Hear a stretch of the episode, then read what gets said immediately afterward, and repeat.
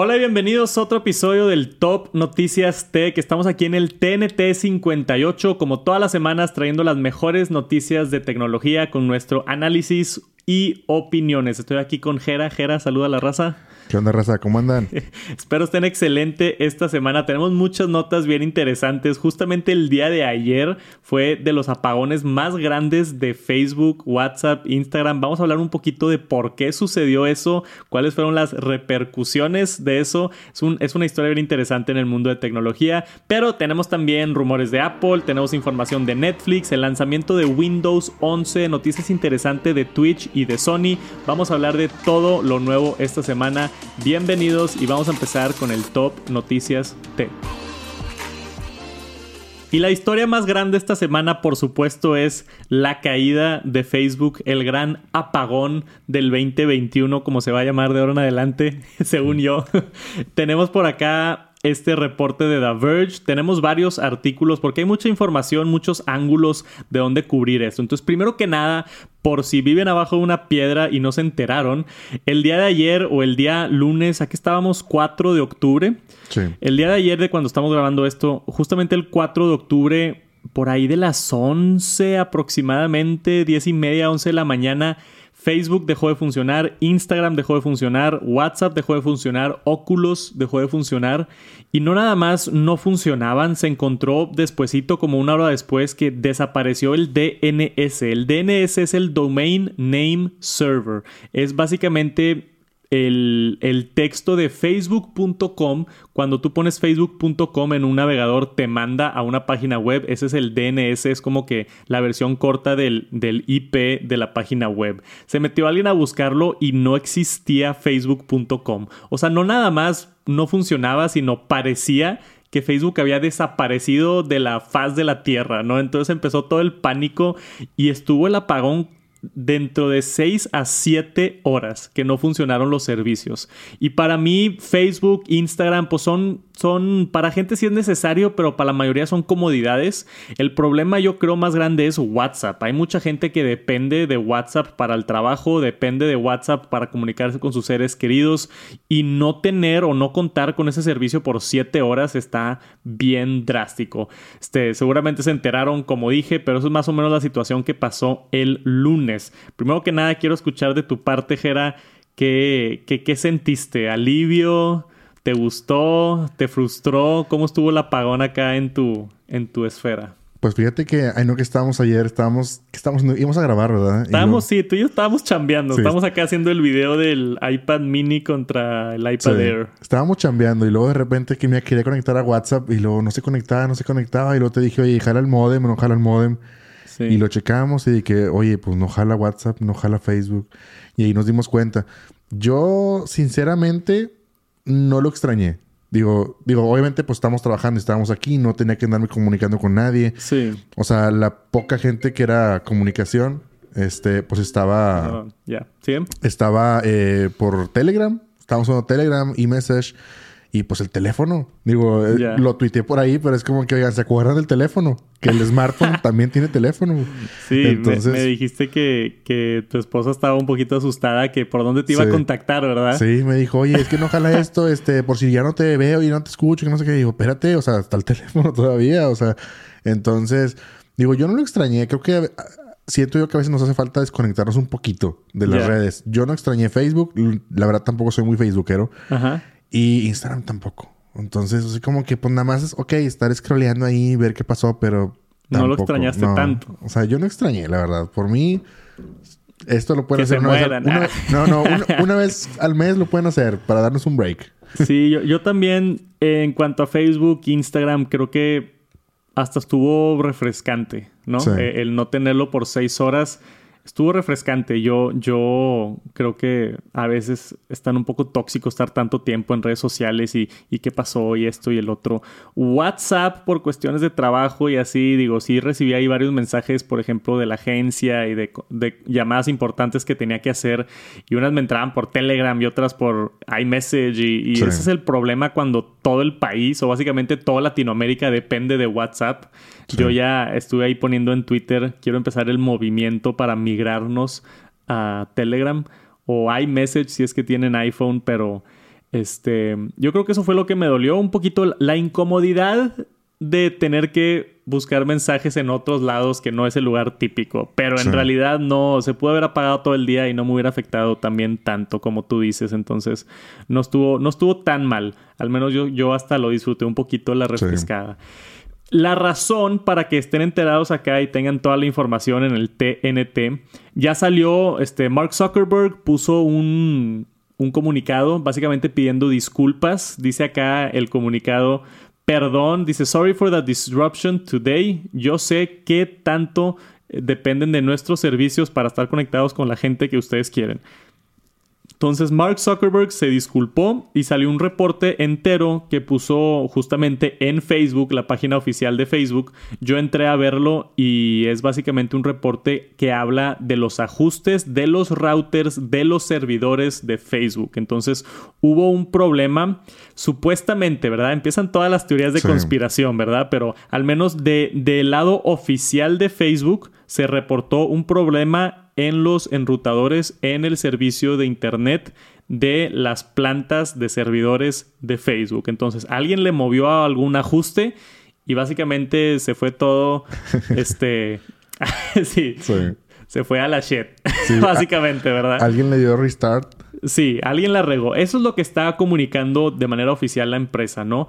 Y que no podían encontrar el problema y tuvieron que resetear todos los enrutadores y todas las conexiones al Internet y se tardan mucho los servidores en apagar y prender. Tuvieron que mandar gente a las plantas de los servidores, o sea, Facebook mandó empleados a los servidores porque los que estaban ahí no estaban capacitados para resolver el problema. Entonces, y aparte también mencionan ahí en, el comunicado oficial que tenían menos empleados por pandemia.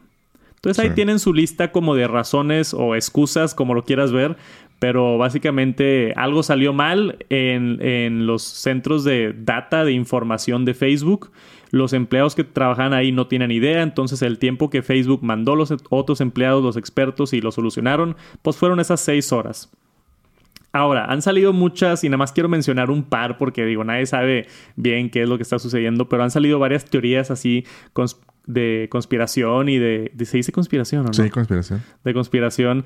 Este, la primera fue que de casualidad, así tipo, no sé si fue mala suerte o si es verdad o si es casualidad, justamente un día antes de que Facebook tuviera este apagón, salió una, un, lo que llaman en Estados Unidos un whistleblower, que es una persona dentro de la empresa que básicamente suelta toda la sopa de, información mala de la empresa, ¿no? Salió en este programa famoso que se llama 60 Minutes. Entonces tenemos acá la nota de esta persona que ya salió, o sea, públicamente se llama, ¿dónde, dónde está el nombre aquí? Frances Haugen. No sé si estoy pronunciando eso bien, pero Frances Haugen. Ella salió en este reporte de 60 minutos básicamente diciendo que Facebook tiene muchos problemas y que Facebook sacrifica tu privacidad y tu seguridad por dinero. Esa es como que su, su hipótesis, ¿no? O, lo que ella está diciendo que sucede dentro de la empresa, que supuestamente ella tiene información dentro de la empresa. Entonces ella dice que Facebook no está trabajando de manera ética, que está escogiendo dinero sobre la seguridad de sus usuarios. Y el reporte dura 60 minutos, como es el programa, es una hora ella explicando con información, con datos, con recibos, o sea, es algo así bastante extenso, lo que esta entrevista llevó a ciertas autoridades a decir, oye, igual y tenemos que, que checar Facebook, qué está sucediendo, ¿no? Y justamente 12 horas después se apagan por completo los servidores de Facebook. Entonces ahí es donde entran las teorías de conspiración de quizá Facebook se alertó por este, este reporte y quitaron los servidores acá de manera sordeada empezaron a borrar cosas que tenían que borrar, hicieron todo lo posible para esconder lo que tenían que esconder y seis horas después, ah, ya fue un error de internet y ya están otra vez los servidores de Facebook. Esa es como que la teoría más grande, eh, no otra vez no está nada confirmado, es nada más los hechos. Me encantaría saber sus opiniones, si nos quieren dejar un comentario. Pero aquí tengo a Jera. ¿Tú qué opinas, Jera? Pues sí, digo, me suena, o sea, como tú dices, o sea, suena muy raro de que, oye, qué casualidad que falló un servidor o falló el DNS y así. Digo, yo creo que a estas alturas de, tecnología y comunicación no sé, siento yo que esas cosas se prevén un poquito. Entonces a lo mejor dices, qué casualidad. O sea, no sé, a lo mejor hasta suena como si de que, ah, o sea, no sé, digo, sonaría más ilógico porque pues, sería como que, a ver, este, ¿están seguros que no quieren a Facebook? Ok, déjame se los apago por unas siete horas a ver si no me extrañan. Digo, ya vimos toda la gente que dependemos o dependen de eso, entonces, pues digo, sería más así como que niñería, ¿no? Hacerlo así, pero pues también está la posibilidad de que, oye. Pues... Y, a mí también me suena raro porque no es la primera vez que tenemos un apagón de los servicios de Facebook. O sea, yo creo que está raro porque sucede como una vez al año, casi, casi, ¿no? Yo me acuerdo, nomás hace como seis meses o hace como un año se tumbó. Instagram se cae como cada cuatro o cinco meses, pero típicamente es como una hora y luego regresa de lo que hemos visto antes. Se va como una hora, máximo dos horas. Me acuerdo una vez en el 2019 que sí se fue mucho tiempo, este, Facebook y Instagram y WhatsApp y todo. Pero por lo general son apagones así de, de una hora. Y a que haya durado seis, siete horas sí está un poquito más, más extraño, ¿no? Te hace dudar un poquito sobre, sobre qué está sucediendo. Lo interesante también es que salió, ya para acabar con este tema, un último reporte de bajaron, o sea, la caída de la bolsa de valores de Facebook. Tuvo una caída increíble, lo que resultó en que Mark Zuckerberg, él personalmente, pierda no me acuerdo qué tantos miles de millones de dólares. Creo que eran 7 mil millones. 7 mil millones de dólares, güey. O sea, de por tener un apagón en tu servicio, 7 mil millones de dólares, al menos en, en valor de capital, ¿no? Porque si vuelve a subir la empresa, pues recupera ese dinero. Pero sí son cantidades intensas. Y en cuanto a este, publicidad, creo que perdieron algo como entre 6 y 7 millones de dólares por, por falta de, publicidad. Y hay gente también quejándose que tenía anuncios activos que se los cobraron y no sabían si los... O sea, es, un desmadre. A este, Si, si apagas un servicio así de grande en el mundo, van a haber consecuencias y lo está viendo allá la empresa de Facebook. Seguramente perdieron mucho dinero, están teniendo muchas quejas y ahora con estas teorías de, conspiración y otras cosas, vamos a ver qué sucede con Facebook, pero está bien interesante lo que acaba de suceder esta semana. Espero estén un poquito más informados sobre la situación y claro que si hay alguna actualización o, o sale más información a la luz, lo cubrimos aquí la siguiente semana en el TNT. Y después tenemos esta nota interesante por parte de Mac Rumors. Justamente, creo que ya salió, ya lo deberían de ver en el canal de Tech Santos, mi comparación del iPhone 12 Pro Max con el iPhone 13 Pro Max. Básicamente, me, gusta mucho hacer este video porque se compara el mejor iPhone del año pasado con el mejor iPhone de este año. Y me faltó incluir este dato, entonces lo quería mencionar por acá en el TNT. Si es que van a comprar un iPhone 13 les pudiera interesar, que técnicamente ahora tenemos una capacidad de carga más rápida dentro del iPhone 13 Pro Max. En las versiones anteriores, utilizando el adaptador de Apple de 20 watts, tenía el tope de 20 watts. Si utilizabas otro adaptador que tenía más wattaje, es wattaje es una palabra, ¿no? Yo que sí. Yo creo que sí. Este, podía llegar a 21, a veces 22 watts la, la carga, ¿no? La carga rápida, como le llama Apple aunque tenemos carga rápida de otras empresas como de 80 watts, ¿verdad? Sí. Pero este se encontró que si utilizas un cargador de 30 watts, el iPhone 13 Pro Max puede llegar hasta 27 watts de carga. Un incremento como de 6 watts, 5, 6 watts. Entonces, pues es un incremento como alrededor del 25-30% para cargar tu teléfono más rápido. Que creo que yo creo que sí es significante, ¿no? No sea al grado de, de que quieras comprar exclusivamente otro cargador, pero si ya no viene un cargador en la caja y tú puedes comprar el que tú quieras, pues igual y de pasada te compras uno de 30, ¿no? Sí, pues no pierdes nada, o sea, ya tenerlo ahí, digo, igual lo te sirve para otra cosa. Yo en mi caso tengo el del iPad, yo lo compré aparte, pero este es de 29 watts. Ese es de 29. Y este yo lo uso para el iPad Pro. Y pues digo, también cuando quiero cargar así rápido el, iPhone, pues ¿Y aquí es, lo conecto. ¿Es USB-C? Sí, es USB-C. Ya. O sea, en teoría ese si lo conectamos ahorita a mi 13 Pro Max se cargaría a 27 watts, más rápido que el adaptador de Apple. Sí. Qué cool. La neta sí me... yo sé que hay mucha gente que va a decir, oye, 6 watts más. ¿Por qué te emocionas por 6 watts más? Pero es interesante que Apple actualice este tipo de cosas y ni siquiera avisen, ¿no? O sea, pudieron haber dicho en la presentación, ahora el iPhone 13 se carga más rápido O sea, fácilmente pudieron haber dicho, ahora el iPhone 13 se carga 30% más rápido. Y hubiera sido noticia, hubiera sido algo relevante, ¿no? Yo creo que no lo dijeron porque no tienen un cargador de iPhone de 30 watts. Es ahorita de 20 watts. Entonces yo creo que esa fue la razón por la que no lo mencionaron. Pero quién sabe, como quiera los intensos que somos nosotros los fanáticos de Apple se encuentra todo este tipo de, información, ¿no? Este, pero fuera de los Pro, se probó también en los iPhone 13 normales, en el iPhone 13 mini y el iPhone 13, y ahí se encontró que llegó a 23, 24 watts, entonces no fue un brinco tan grande como en las versiones Pro, fue nada más un par de watts más, entonces en realidad donde vale más la pena es en el iPhone 13 Pro y el iPhone 13 Pro Max, si que quieren aprovechar una carga más rápida, Igual y cómprense ese cuadrito de 29 watts, de 30 watts y, les puede ayudar a cargar su teléfono un 30% más rápido. Y hablando de iPhones, otra nota aquí rapidita que nada más quería mencionar. Salió un rumor por parte de, déjame les digo, Chinese site My Drivers, que han tenido nada más un par de rumores, entonces no está tan confiable, pero también DigiTimes, que es un poquito más confiable, reportó esto la semana pasada, que el iPhone 14, el del siguiente año, va a tener 2 terabytes de almacenamiento. A mí se me hace ridículo tener 2 terabytes en el teléfono, pero ¿por qué crees que Apple estaría considerando esto?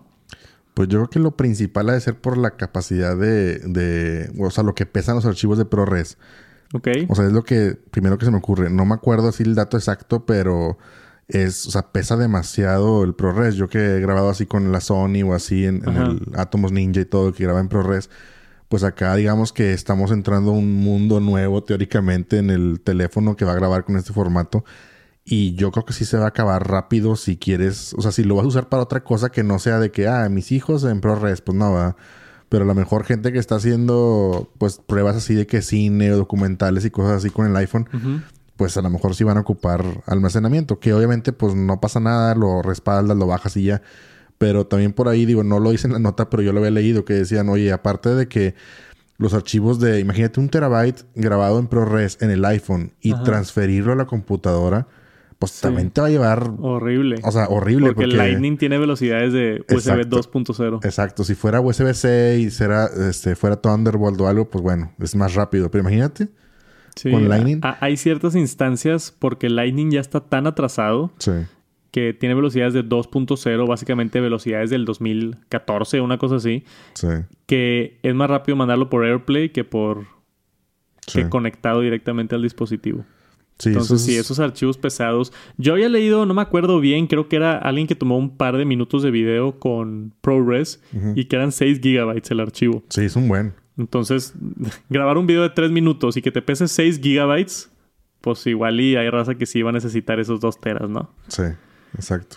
Quién sabe, vamos a ver qué sucede el, el siguiente año. También vi por ahí en Twitter este John Prosser, que también hace muchas filtraciones de Apple, él dijo que no iba a pasar lo de 2 terabytes, que lo, que él checó de su información dice que no. Entonces ya empezaron los rumores del iPhone 14, que si sí, que si no, que se empiezan a pelear, de que no, acá me dijeron que sí, acá no, Apple lo está trabajando, pero decidieron ya no hacerlo y estuvo en un prototipo, ya no está, y empieza todos los la era de rumores del iPhone 14, pero se me hizo interesante 2 terabytes. Es, algo ridículo en un teléfono, pero también hay otra, otra, bueno, otra parte interesante de esto que es, yo recuerdo, o sea, hace, cuando empezaron los iPhones tenían 8 gigabytes. Sí, exacto. 8 gigabytes. Si querías la versión grande tenía 16. 32 a lo mucho. Sí, es que cada vez los archivos van, pesando más y ocupan más espacio. O sea, es como. O sea, hace 10 años tú tener un iPhone de 32 gigabytes era, güey, ¿para qué quieres 32 gigabytes? Es demasiado espacio. Y ahorita estamos en lo más barato que puedes comprar de un iPhone es 128 gigabytes. Sí, sí, es que antes, no sé, tomabas fotos con tu iPhone, no sé, iPhone 4. La foto pesaba un mega. Ahorita tomas una foto con tu iPhone nuevo y pesa, no sé, 8 o 10 megas la foto. Y eso en foto así normal. Si la pones en RAW, pues te va a pesar más. Sí. Entonces yo creo que todo eso se va escalando de cómo ocupas almacenamiento. Yo me acuerdo sí tener un iPhone con 8 gigas y, era feliz. Y ahorita 64 y ya. O sea, ya no puedo. Sí, pero es bien interesante cómo funciona eso. Entonces igual y en otros 10 años, en el 2030, 2031 va a ser como que el iPhone más barato va a tener 2 terabytes. Sí, exacto. Sí, vamos a llegar a eso. Y va a ser de que, oye, yo ya tengo mi iPhone de 16 teras, 2 terabytes, no sé si la arme. Sí. ¿No? O sea, suena ridículo, pero así estábamos hace 10 años, ¿no? Es bien interesante cómo crece la tecnología y la perspectiva de, los requisitos de almacenamiento. No sé qué tanto del brinco porque también tenemos ya más, más velocidades inalámbricas, tenemos almacenamiento en la nube, este, se empieza a solucionar por otros lados, pero sí, es, algo que, que, sigue creciendo y me sigue impresionando. Ahorita se me hace una estupidez 2 terabytes, pero en un futuro puede ser el mínimo. Y después esta nota interesante por parte de Netflix y Corea del Sur. No sé si la han visto, pero ha estado en los memes, ha estado en Twitter, Facebook, en todos lados estamos viendo esta serie. Los Juegos del Calamar, el Squid Game, yo ya la vi con Viviana, está muy buena, está bien traumante la serie, pero está bien divertida. Es, de esas series que te pican tanto. Yo creo que tuvo mucho éxito porque son de esas que se acaba el episodio y ni de pedo te vas a dormir. O sea, tienes que ver el siguiente episodio a fuerza porque te deja en un momento, en un estado de quieres saber qué está pasando, por qué está pasando. Te, te, entretiene muchísimo. Está muy buena la serie, está bien gráfica. Definitivamente si tienen abajo de 18 años no la vean. Está muy gráfica, tiene mucha, este, no sé, cosas de, pues no de miedo, pero como lo llaman en inglés, gore, ¿no? De que matan a alguien y, se ve cómo lo matan, ¿no? O sea, está bien gráfico. Pero está increíble la serie, está bien original, está bien diferente. Y si no la han visto y son mayores de 18 años, se la recomiendo que lo vean. Pero acá tenemos esta nota de The Verge que nos dice que SK Broadband, que es de las empresas más grandes de Internet o proveedor de Internet en el Corea del Sur, está demandando a Netflix por millones de dólares porque se utilizó mucho internet debido a esta, a esta serie. Entonces, de lo que yo entendí, de lo que entendimos aquí del artículo, este, pasó algo bien interesante. Básicamente, esta serie tuvo tanto éxito que millones y millones y millones de personas en Corea del Sur se metieron a Netflix a ver este video. Y por ende, se consumió muchísimo ancho de banda de Internet al punto que la empresa de que, que, provee el Internet en Corea del Sur no podía atender a todos, entonces tuvo que pagar más dinero para atender a todos y que todos puedan ver los videos. Y ellos dicen que no le pueden cobrar a los usuarios porque los usuarios están pagando su tarifa de Internet normal, ¿no? Entonces es como que, oye, tú pagas tu, tu Internet y puedes ver todos los videos que tú quieras en tu casa. Pero cuando sucede esto que millones de personas al mismo tiempo lo usan, la empresa de internet SK Broadband perdió muchísimo dinero. Ellos dicen creo que alrededor de 23 millones de dólares. O sea, es, una cantidad considerable. Entonces están demandando a Netflix por traer tanto tráfico a su país. ¿Qué tan pues, raro está eso. Está raro, pero esperemos que no siente un, o siente un precedente de, esto, porque sí, pues no sé si te acuerdas, pero de repente serán los rumores de que, no sé, Telmex va a cobrar por lo que ves en internet. No sé si te acuerdas de que mandaban ahí los tíos, ¿no? Sí. Este, esperemos que no quede un precedente sobre esto, porque imagínate, no sé si, ti te ha tocado o la gente que tiene acceso a los, sus modems y que te dice la cantidad de gigas que pasas en un día es impresionante que a veces no te das cuenta, o sea... Sí, porque el Wi-Fi pagas una tarifa plana, no pagas por, por dato. Exacto, o sea, una cosa es de que digas, oye, mi contrato dice tengo 100 megas de bajada y 100 de subida. Pues sí, pero ahorita al menos no nos limitan en el bandwidth, o sea, en lo que transfieres de ida y venida. Entonces, pues esperemos que no siente un precedente que a rato las, las compañías de, de, internet este, también te quieran limitar, de que, oye, no te puedes pasar de, no sé, X cantidad de gigas mensuales porque... Hay países donde sí es así. Sí. Hay países, este, creo que en Centroamérica o en Sudamérica, donde sí te cobran por gigabyte o, o, sí te ponen un tope. Te dicen de que, oye, este paquete son de 10, así como telefonía móvil, ¿no? De este paquete de internet para casa son de 20 gigas y si te pasas te voy a cobrar más. Órale. Esperemos nunca llegar a eso, como tú dices. Al menos aquí en México no. Aquí en México no. Este, esperemos que, que no suceda. Pero sí está interesante. Y luego leyendo un poquito más del artículo, dice que Netflix, él tiene un acuerdo con Comcast, que es de las más grandes en Estados Unidos. Entonces, para este tipo de eventos, ellos ya tienen como que acordado ahí este, no sé, igual y les pagan una tarifa cuando tienen algo así o no sé, pero Netflix tiene el acuerdo directamente con Comcast en Estados Unidos. El problema fue que sucedió en Corea. Sí. Entonces fue un exitazo, pero a otro nivel estratosférico, así de que el mil veces más que la vez pasada que hubo algo similar a, en Corea del Sur. Entonces, por eso la, la empresa acá que se encarga de repartir el internet perdió muchísimo dinero y, no sabe qué hacer, no sabe de, oye, ¿de dónde saco esta lana? ¿no? ¿A quién entonces, ¿a quién, ¿a quién le cobro? y, y, ellos mismos dicen, no le puedo cobrar a los usuarios. Entonces, pues le están cobrando o están intentando demandar a, a, Netflix. Pero es de esas cosas que dices, es un, no, no sé, o sea, es un buen problema que tener, pero alguien acaba afectado, ¿no? Porque seguramente a Netflix le fue muy bien. Tener tantos usuarios que estén viendo su película, pues les genera dinero. Eh, seguramente a los actores y a los directores y a los que desarrollaron la serie también les está yendo bien, porque seguramente tienen un acuerdo con Netflix, dependiendo de qué tanta gente lo vea, les pagan sus comisiones, también les va muy bien. Pero a esta pobre empresa de Corea del Sur que se encarga del Internet le fue horrible. Sí. sí pues. Vamos a ver qué sucede. Es un problema bien interesante. Si hay alguna actualización, lo vemos la siguiente semana por acá en el TNT. Y si no han visto Squid Game, los juegos del calamar, se la recomiendo bastante. Y tenemos ya acá en el mundo de la tecnología el lanzamiento oficial de Windows 11, la nueva generación de Windows que tiene muchos cambios visuales que se ven bastante atractivos. Vamos a estar viendo unas fotografías ahorita.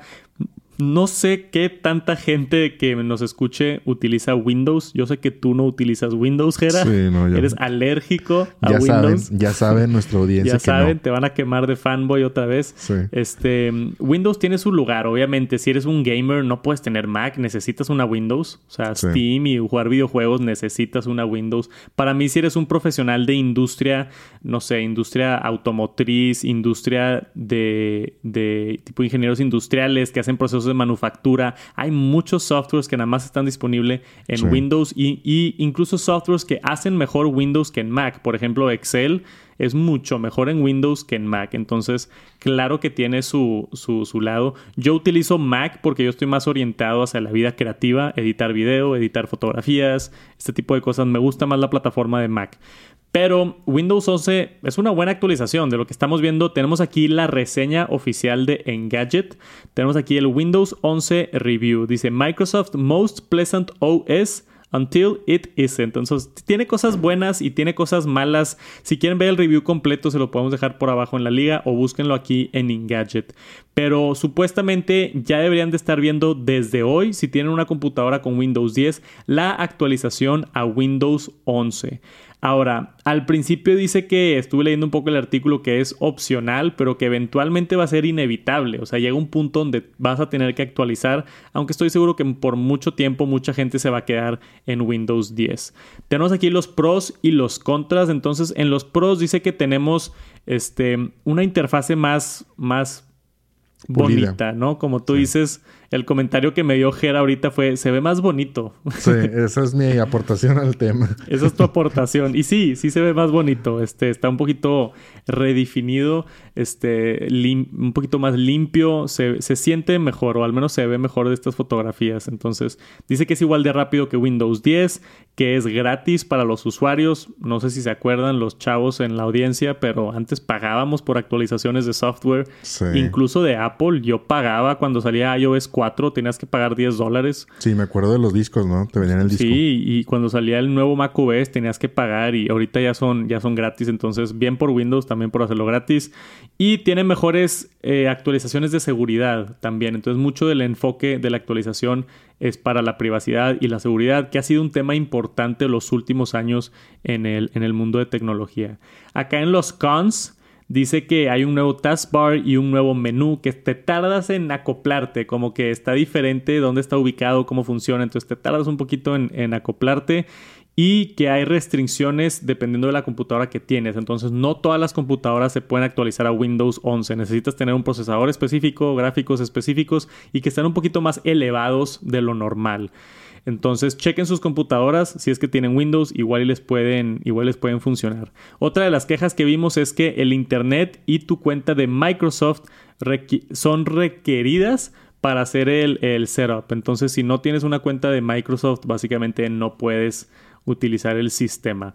Que sí está un, poco raro. En, en macOS es necesario tener un Apple ID? No, nada más cuando quieres, cuando quieres sincronizar, sí. O sea, de que. Sí, si quieres usar AirDrop y si quieres usar ciertas cosas, necesitas tener una cuenta de Apple. Pero yo creo que puedes usar una Mac sin. Sí, sí la puedes usar. Sin cuenta.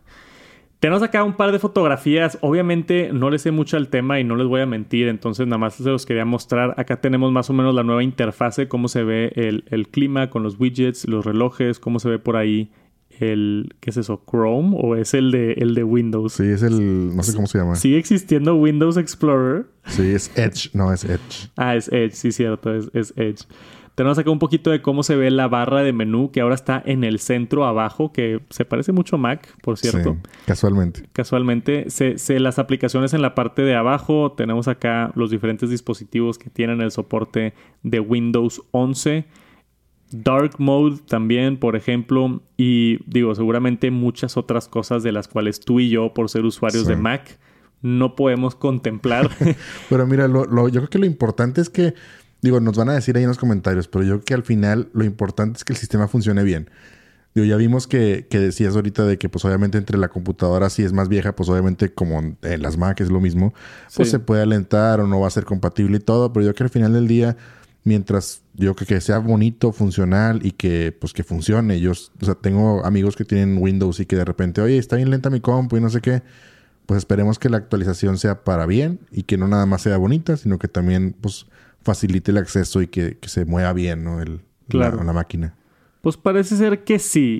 Y, como todas las actualizaciones en, el mundo de actualizaciones en, la era tecnológica, pues es una primera actualización, ¿no? Seguramente con Windows 11.1 van a arreglar muchos de los bugs iniciales y otras cosas. Entonces, para mí, yo siempre recomiendo, no importa en qué plataforma estés, si te permite utilizar todas las aplicaciones que necesitas para el trabajo y para tus cosas recreativas, siempre es bueno estar lo más actualizado posible porque tienen las mejores medidas de seguridad, tienen las mejores medidas de privacidad, eh, típicamente están mejor optimizados los sistemas. Te pueden hasta gastar menos batería si es que estás en un dispositivo con batería. Entonces, yo les recomendaría echarle un ojo a Windows 11 si es que tienen una máquina Windows y ahí nos platican en los comentarios cómo les va. Tenemos una nueva función de Twitch que está causando eh, mucha gente enojada y les voy a explicar un poquito el por qué.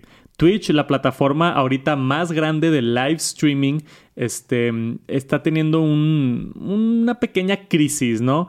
Porque no se identifica bien. YouTube le está quitando mucho del mercado ahora que firmaron a, gente grande como Tim the Tatman y a Dr. Lupo, que son unos este, streamers de Twitch muy grandes se cambiaron de Twitch a YouTube porque YouTube básicamente los, los contrató, ¿no? Los hizo del equipo de YouTube Gaming. Entonces están perdiendo gente importante y están viendo cómo promocionan a, a gente más pequeña para que crezca en Twitch porque ahorita es bien difícil bien difícil crecer en Twitch. Si quieres empezar un stream y, por ejemplo, jugar Warzone, hay 10.000 personas jugando Warzone. Entonces vas a estar hasta mero abajo de la página a ver si te encuentran ahí tú que tienes uno, dos, tres viewers. Es casi imposible crecer en Twitch, es bien, bien complicado.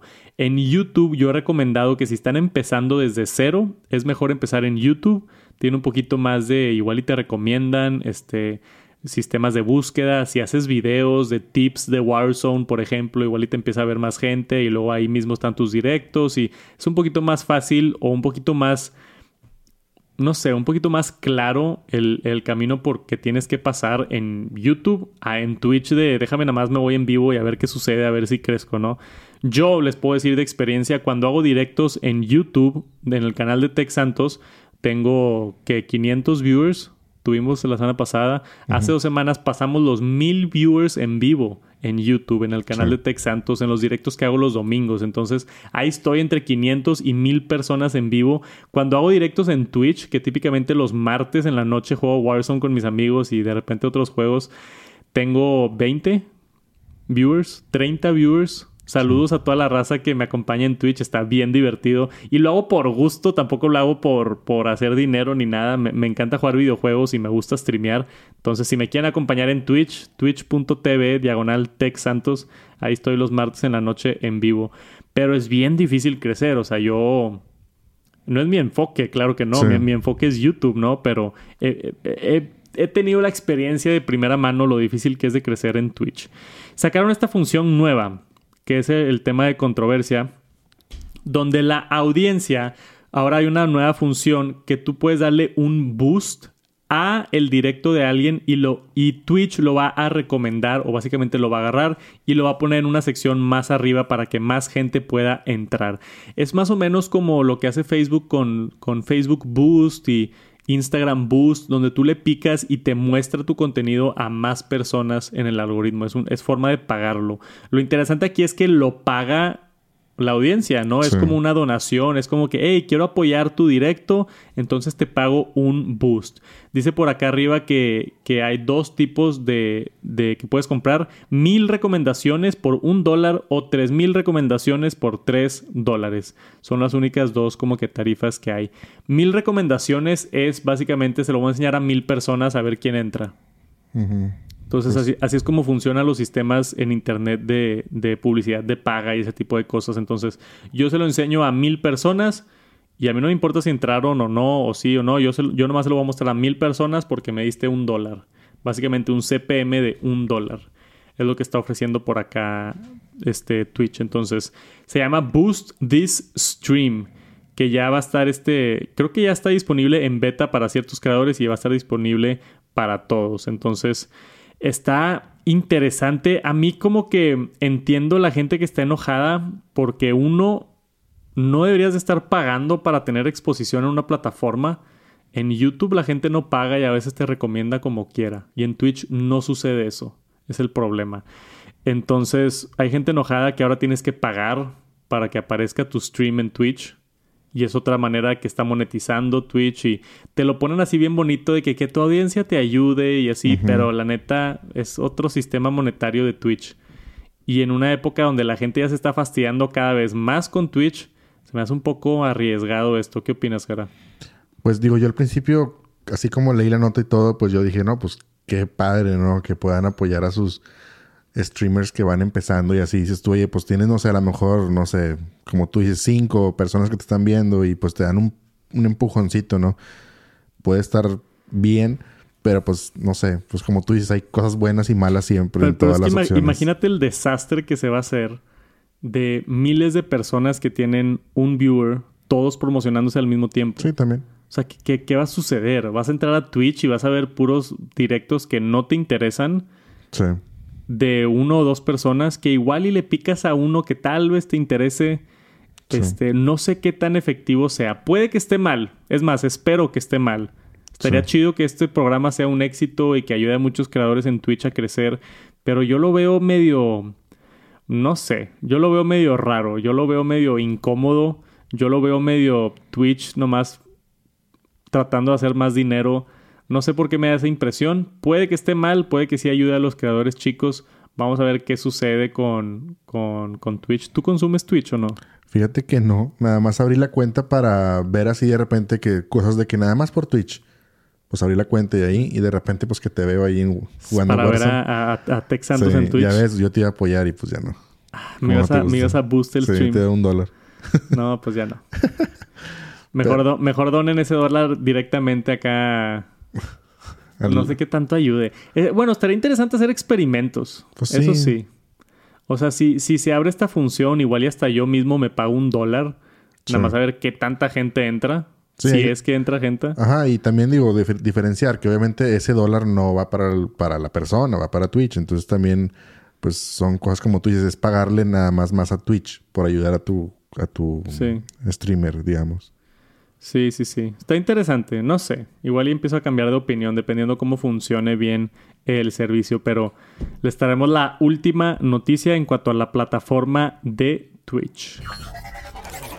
Y en otras noticias tecnológicas, Apple hizo unos cambios importantes a la App Store. Tenemos acá este reporte de Engadget.com donde se menciona que se encontró en Twitter a través de varios desarrolladores que están aquí. Costa el... Eh, uh, no voy a decir ese apellido ni de chiste. Y Richard, que tampoco voy a poder pronunciar ese apellido.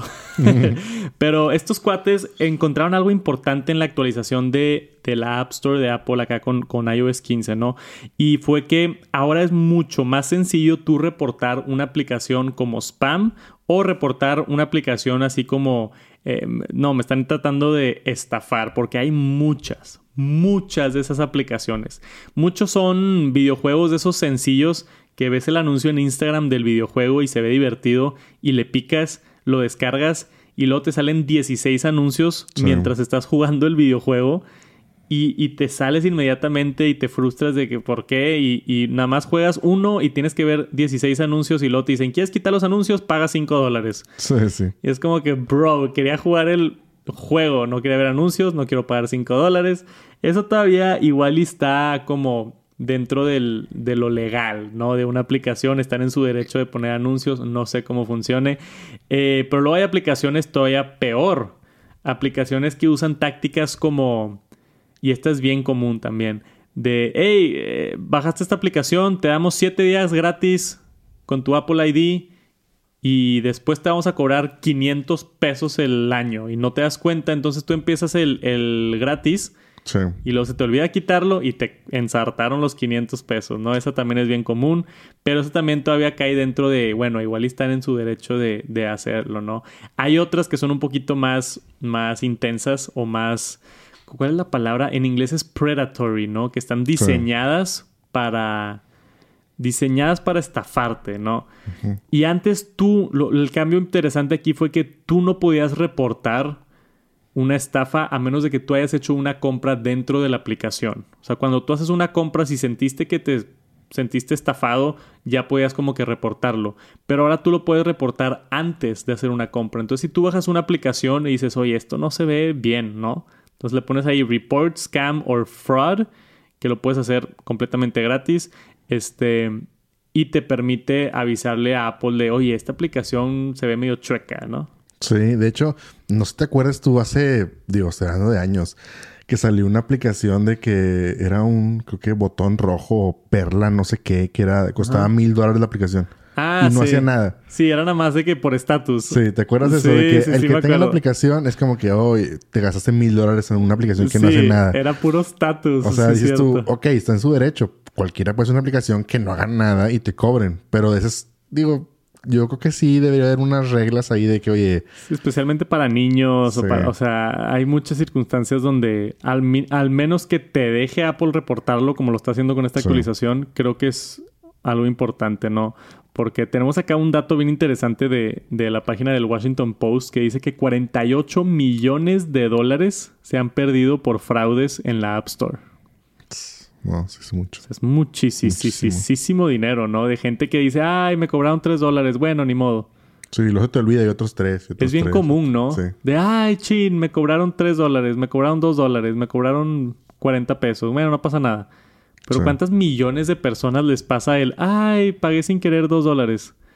Y ahí están los 48 millones de dólares. Es muchísimo dinero, ¿no? Entonces, Apple está tratando de combatir este problema en, la App Store y ahora te da las herramientas para poder hacerlo. Entonces hay un botón a mero abajo de la aplicación cuando tú la descargas que dice Report a Problem y ahí mismo te puedes ir a la sección que dice exactamente dónde está Report a Scam or a Fraud, como dice aquí en la, en la aplicación. Entonces ayuden a la comunidad si ven, si ven alguna de estas aplicaciones que como que se ven que nada más te quieren bajar dinero repórtenlas. Ahora, es, ahora lo puedes reportar dentro de la, de la App Store y puede ayudar muchísimo a la comunidad. Y por último, tenemos esta nota por parte de Sony. Hace ratito que no hablamos de Sony acá en el TNT.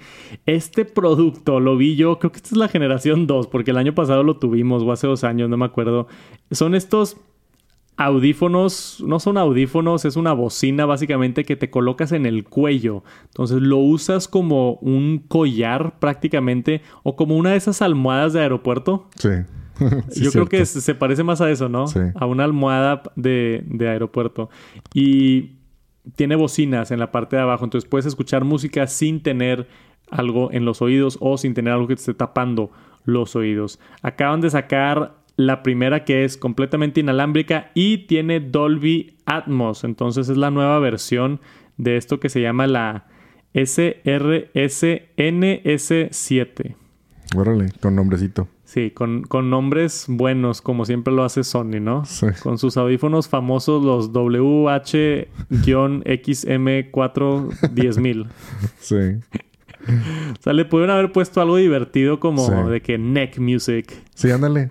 Más fácil. Y no, le tienen que poner SRS-SNS7.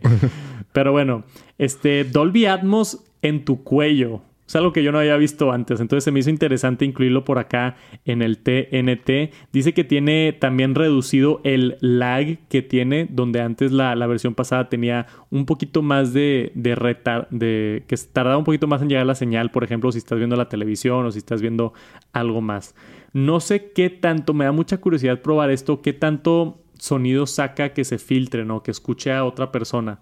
O si es algo como que más personal que te está tirando solamente hacia ti. No sé. Pero, pero está interesante. Aquí tenemos una fotografía del, del neckband. Y también tiene ese sistemita que es como el receptor, ¿no? Que puedes conectar a la tele. Entonces, si quieres ver la tele con, con tu almohada de aeropuerto con bocinas, se puede. No sé quién compra estas cosas, güey. ¿Quién compra Sí. estas cosas? Pues no sé, la verdad es como que, como te dice, una pieza de tecnología que Son productos demasiado raros. Sí, o son- sea, de- y lo siguen haciendo porque esta Sí. es una versión nueva. Entonces significa que alguien lo está comprando. Si no, ya no lo hubieran hecho. Sí. Yo creo que es como la novedad, ¿no? De que, ah, mira, llegas a la casa de alguien y de que mira lo que tengo aquí para ver la tele y te lo pones. Pues sí. O sea, es como que, no sé. 12 horas de batería IPX4 resistente. Entonces, no sé, igual y para hacer ejercicio, tal vez, si es resistente al agua, tal vez. De que estás en la bici, de que... Pues sí, si, si necesitas no escuchar o necesitas escuchar los carros que están pasando, igual y te lo, te lo cuelgas aquí en el cuello. No sé, seguramente sí hay este mercado para esto. Cuesta 300 dólares y el, el adaptador de la televisión cuesta 60 dólares. Va a estar disponible el 27 de octubre si es que les interesa este nuevo gadget de Sony que ahora tiene Dolby Atmos. Y eso es todo por este episodio del Top Noticias Tech aquí en el episodio 58 del TNT. Muchísimas gracias por acompañarnos. Nos vemos la próxima semana con más noticias de tecnología. Se vienen momentos muy padres. Octubre siempre es un mes de muchos lanzamientos. Vamos a ver qué sorpresas tenemos la siguiente semana en cuanto a noticias, productos y servicios nuevas, nuevos de sus empresas favoritas de tecnología. Les mandamos un saludo grandísimo acá del estudio de Tech Santos, yo y Jera. Cuídense, nos vemos la próxima semana. Dejen un comentario, dejen un like, todo nos ayuda mucho a crecer. Nos vemos a la próxima. Peace.